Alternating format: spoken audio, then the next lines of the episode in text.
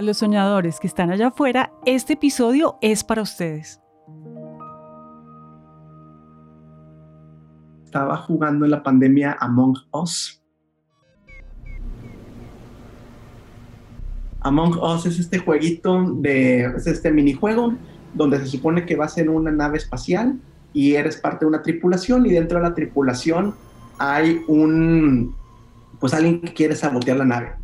Yo creo que es el mejor ejemplo de inteligencia colectiva que hay, porque todos ya sabemos quién fue, nomás que el tema es ponernos de acuerdo. En 1987 en Rusia, Dmitry Davidov creó un juego llamado Mafia en el Departamento de Psicología de la Universidad Estatal de Moscú. Uno de esos juegos para pasar el tiempo con amigos en las fiestas, pero que como principio tiene un concepto llamado deducción social. O sea, un juego en el que a través de la deducción, la lógica, el razonamiento y la estrategia, todos los participantes trabajan para resolver un problema. Among Us en su primera versión se llamó Space Mafia, un videojuego inspirado en la lógica de la primera versión de Mafia, la lógica de la inteligencia colectiva. Bienvenidos a Elemental, un podcast de 3M en donde conectamos con las grandes lecciones de la ciencia que nos pueden ayudar a ser mejores todos los días.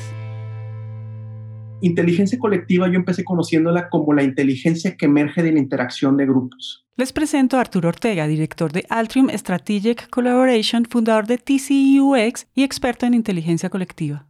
Por ejemplo, nosotros ahorita, hasta antes de esta llamada, no habíamos generado inteligencia, pero de la conversación que estamos teniendo, de los argumentos y su fricción, generamos síntesis y esa síntesis es conocimiento nuevo que emerge. Si esto nosotros eh, juntamos a más personas, creemos que podemos potenciar ese conocimiento. Y pues está muy padre esa eh, definición. Sin embargo, Pierre Levi en el noventa y tantos habla acerca de inteligencia colectiva y da un significado bien interesante que dice que la inteligencia colectiva es, o sea, está, solamente que está repartida entre las personas. La mente son muchas. Ella es March Quintana, socia y cofundadora de Tequio, una agencia de inteligencia colectiva que se dedica a conectar empresas con sus grupos de interés para crear soluciones en conjunto. Es como si fuera una entidad que tiene muchas mentes y muchos corazones. Entonces, desde esa eh, desde esa gran foto, ¿no? Es, es, como si fuera un ser de mil cabezas y mil, y mil corazones. Quiere decir que nadie tiene el conocimiento total de las cosas, sino que cada uno de nosotros en menor o mayor medida tiene un pedacito de conocimiento. La inteligencia colectiva lo que permite es que entren en coherencia esas diferentes ideas, que puedes, puedes incluso tener estas habilidades analíticas y creativas, eh, la parte sensible. Entonces, lograr en que todos estos elementos puedan hacer sentido, ese es el arte de la, de la inteligencia colectiva. El arte de unir y concluir. Entonces entendemos que la inteligencia colectiva emerge de los grupos, que el conocimiento ya existe, solo que está partido en muchos cerebros y corazones en el mundo, y que por último conocemos tan de cerca la inteligencia colectiva que incluso a la distancia de un juego en nuestros celulares experimentamos su significado. Ahí te va. Desde mi perspectiva, yo estoy jugando Among Us y solamente tengo, yo solamente puedo ver mi pantalla. Pero ¿qué pasa si en un dashboard o en un tablero yo veo las 12 pantallas de las personas? tengo visibilidad completa de la nave. Entonces, en esa visibilidad completa de la nave, ante cada uno de esos ojitos, yo sé lo que está pasando en la nave, solamente que cada una de las partes no sabe porque no nos hemos organizado. Por siglos el conocimiento se mantuvo exclusivo para las iglesias y la realeza, reservado para un grupo selecto de privilegiados y pensadores y eruditos. Con la llegada de la revolución industrial y el boom del desarrollo tecnológico y científico, el conocimiento comenzó a abrir sus puertas a más personas en diferentes formatos. Pero la verdadera democratización del conocimiento ocurrió con el Internet, un propulsor de conocimiento que permitía conectar las mentes brillantes con todo el mundo. Esto hizo que el conocimiento se compartiera, se dividiera y se transformara. Pero a ver, no acabo de hacer una gran revelación. Lo que sí puede ser interesante es entender que con más acceso también hay más conocimiento fragmentado, más personas a las que les toca un pedacito de conocimiento y con eso más opiniones, posiciones y creencias y más libertad para interpretar y sugerir. Es por esto que Arturo nos dijo muy claro, solamente que cada una de las partes no sabe porque no nos hemos organizado. Por eso organizarse es el asunto y entender cómo hacerlo es nuestro reto. Entonces, la primera variable para empezar a organizar espacios para conectar inteligencias son los participantes. No se da nada más por poner un grupo de gente en un cuarto a trabajar. Ella es Ana Luisa Laconte, socia de Ana y también fundadora de Tequio. O sea, si no hay una mediación, si no hay un proceso de selección, de edición, de guía, eh, que puede ser compartido, eh, es muy difícil también y te tardas muchísimo tiempo, pierdes mucho tiempo. Thomas Malone es profesor del MIT, em, habla sobre un experimento que ellos hicieron con respecto a inteligencia colectiva y si bien el sentido común nos diría que a mayor nivel de inteligencia promedio y de máximo de inteligencia de los participantes. Es lo que podría predecir la inteligencia colectiva, entiéndase. Gente más inteligente genera más inteligencia. Eso no es necesariamente cierto. No sé a ustedes, pero yo he visto muchas veces como por ser mujer, por ejemplo, o por ser más joven o mayor, o por no tener el mismo cargo que todos en la habitación, simplemente hay voces que se reprimen. Por eso teníamos que empezar por acá, por dejar en claro que para la inteligencia colectiva todas las voces son necesarias, son valiosas y además tienen la responsabilidad de participar. En el experimento Thomas Malone se concluyeron tres variables que gatillan ese mayor índice de inteligencia colectiva, y el primero tiene como protagonista a un amigo de la casa del que ya hablamos en el episodio anterior.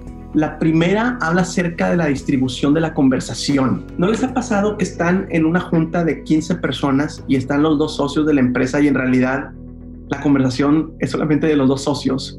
O sea, de las que estás desaprovechando, tienes un costo de oportunidad enorme de 10 personas. La distribución de la conversación es algo que ayuda muchísimo a generar inteligencia colectiva y cómo despersonalizar esa participación, entiéndase, con post-it nos ayuda muchísimo. Pegamos todas las post-its al frente y luego todas se leen en conjunto y pues entonces se nota que está emergiendo en el grupo y ninguna voz pesa más que otra o sea, no hay un post-it que pese más que otro post. Porque democratizan la participación de las personas. Muchas veces eh, las conversaciones no son equitativas, no están balanceadas, porque se basan en gran medida en, voy a inventar aquí el término, pero pues en realidad sí es, en sesgos jerárquicos. El segundo eh, sesgo es con respecto a estilos de liderazgo. Muchas veces lo que pasa es que la persona extrovertida es la que habla más alto y entonces con mayor volumen de voz es mayor tomada en cuenta. Y es el líder carismático y hay que tener ojo con ellos, porque el líder carismático tiende a opacar y no darle voz a las personas. Si bien la participación es muy importante, tener la capacidad de organizar esas ideas es lo que hace la diferencia entre simplemente ideas y en que emerja inteligencia.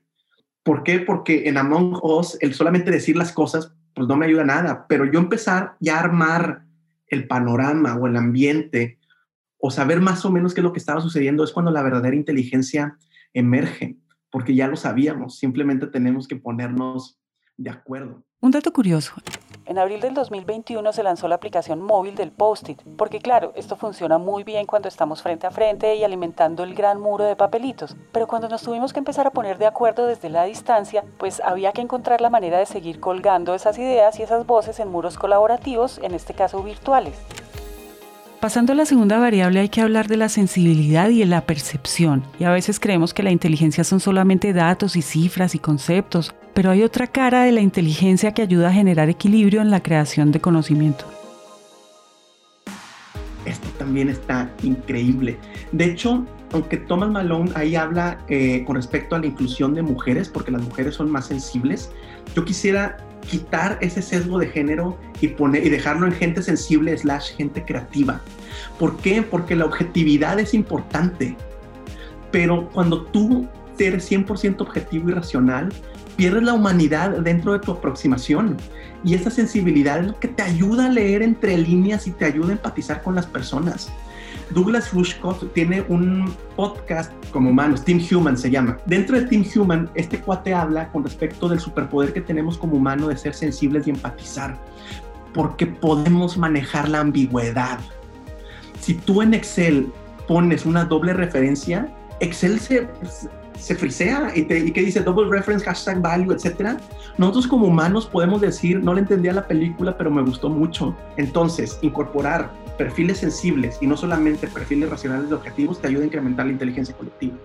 Y entonces, después de igualar las voces desde roles y prácticas, la tercera variable parece obvia porque recoge el valor de agrupar y conectar todas las perspectivas. La diversidad. Y me gusta muchísimo este abordaje de la diversidad porque me refiero a la diversidad como antídoto a la ignorancia y como mayor visibilidad ante las problemáticas y las soluciones. Entonces, así como Among Us, entre más cuadritos y más jugadores tenemos, mayor visibilidad de la nave existe. En lugar de tener gente de un, solo, de, un mismo perfil, enfocando su visión o enfocando su agenda hacia solamente un punto cardinal. Entonces, tomando en cuenta estas cosas, pues ya más o menos tenemos las coordenadas de cómo poder manejar una metodología de, que, ayude a activar la inteligencia colectiva. Metodología es bueno, como los colores, hay muchas de ellas, y pues va en el gusto personal de los equipos. Con Arturo exploramos Open Space, por ejemplo, y solo hablar de ella nos da para un podcast entero. Ana y March trabajan por su lado en Tequio, construyen desde las comunidades y casi que diseñan para cada colectivo una manera perfectamente ajustada para que funcione el trabajo colaborativo. En realidad aquí no importa el método, importa la conciencia de que juntando todo lo anterior, llegamos a conocimientos que resuelven problemas mucho más grandes de lo que pensamos resolver solos. Si tú estás generando una iniciativa y estás pensando en que vas a hacer A más B más C para tener este resultado, porque si ya sabes cómo, dáselo a implementar a un experto que sepa de eso y ya no te metas en problemas. La inteligencia colectiva agrega muchísimo valor cuando no está definida la solución cuando hay una gran incertidumbre, cuando hay un gran grupo de personas diversas involucradas, cuando hay la posibilidad de generar un impacto mayor del que te imaginas y estás sintiendo que por ahí va, pero no tienes claridad del cómo. Ahí es donde agrega muchísimo valor. Aquí va una pequeña historia. Don Tapscott cuenta en su charla TED la historia de su vecino, un empresario llamado Rob McEwen. Él fue banquero durante muchos años, pero ahora tiene una mina de oro, literalmente hablando. Durante mucho tiempo se encargó de darle a su equipo de geólogos recursos para que buscaran oro en la mina, pero no lo lograron. Pasaron muchos años así y Rob ya sentía que tenía que rendirse.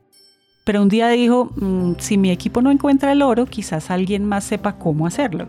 Entonces toma todos los datos geológicos, los organiza y los lanza a Internet abriendo un espacio llamado el desafío de Goldcorp. Un desafío que entregaba medio millón de dólares a las personas que le dijeran a Rob si en verdad había oro en la mina y dónde podía estar. La historia es que recibió aplicaciones de todo el mundo con ideas que nunca se les ocurrieron ni a él ni a su equipo. Y al final encontraron oro evaluado por 3.400 millones de dólares. Lo curioso es que ninguna de las propuestas ganadoras venían propiamente de la geología, fueron ingenieros, desarrolladores, diseñadores y expertos en diferentes ramas del conocimiento, tanto académicos como empíricos, los que propusieron modelos para conocer la realidad de su mina. Saquen sus conclusiones. Arturo, Ana y March se despiden con lo siguiente. Eh, a nivel mayor jerárquico o autocrático, menor capacidad de generar nuevo conocimiento e inteligencia colectiva hay, porque todo viene de una, de una sola agenda en lugar de la agenda que emerge entre todos. Que empiecen a soltar este control vertical, que empiecen a hacer mucha más integración horizontal, que involucren a las diferentes áreas de sus organizaciones para poder tener una visión mucho más compartida de los procesos. La inteligencia colectiva es la mejor herramienta que tiene un visionario para llevar su sueño a la realidad. Muchas veces hay un gran sueño y lo pospones por falta de claridad. O sea, la inteligencia colectiva puede eh, encontrar el punto sensible que tiene un mayor impacto, pero en el menor tiempo de, de poderlo conquistar.